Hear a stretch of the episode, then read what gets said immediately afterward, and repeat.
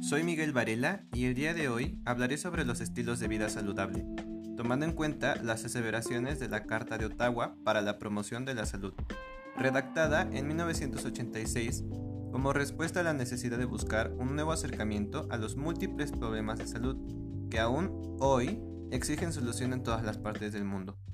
A continuación, algunas preguntas con las que hablaré un poco más sobre lo establecido en esta peculiar carta. ¿Qué es un estilo de vida saludable para la prevención de enfermedades y la promoción de la salud? Se trata de un estilo de vida en el cual existe una serie de hábitos y actitudes que favorecen el buen funcionamiento del cuerpo y sus sistemas vitales, generando así un bienestar mental, físico y social, además de prevenir enfermedades al fortalecer las capacidades metabólicas del individuo. La Carta de Ottawa para la Promoción de la Salud, ¿cómo considera los estilos de vida saludable?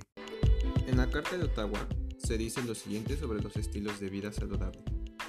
Para alcanzar un estado adecuado de bienestar físico, mental y social, un individuo o grupo debe ser capaz de identificar y realizar sus aspiraciones, de satisfacer sus necesidades y de cambiar o adaptarse al medio ambiente.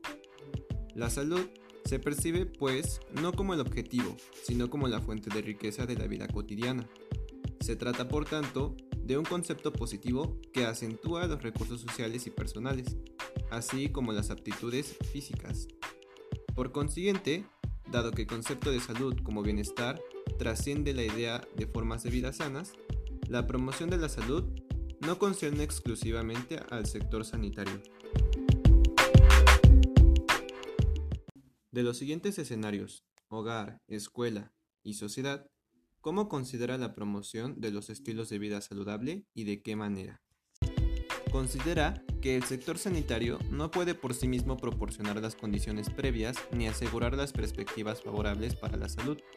Y, lo que es más, la promoción de la salud exige la acción coordinada de todos los implicados, los gobiernos, los sectores sanitarios y otros sectores sociales y económicos, las organizaciones benéficas, las autoridades locales, la industria y los medios de comunicación. Las personas de todos los medios sociales están implicadas, tanto individuos, familias y comunidades. A los grupos sociales, profesionales y al personal sanitario les corresponde especialmente asumir la responsabilidad de actuar como mediadores entre los intereses antagónicos y a favor de la salud.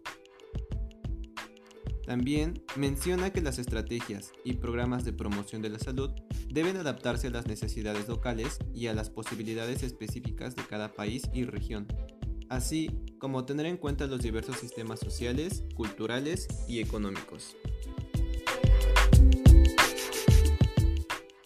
¿De qué manera pones en práctica tu estilo de vida saludable en estos tiempos de crisis? Primero que todo, he adoptado actitudes que me permitan relacionarme positivamente con mi entorno, así como generar hábitos que favorezcan mi salud, previniendo considerablemente enfermedades, como es el caso de evitar salir y en caso de hacerlo, portar cubrebocas para prevenir contagiarme de COVID-19, o bien realizar actividades recreativas en mi hogar, como hacer ejercicio o interactuar más con mis familiares. Y eso es todo por mi parte, espero les haya gustado, hasta pronto.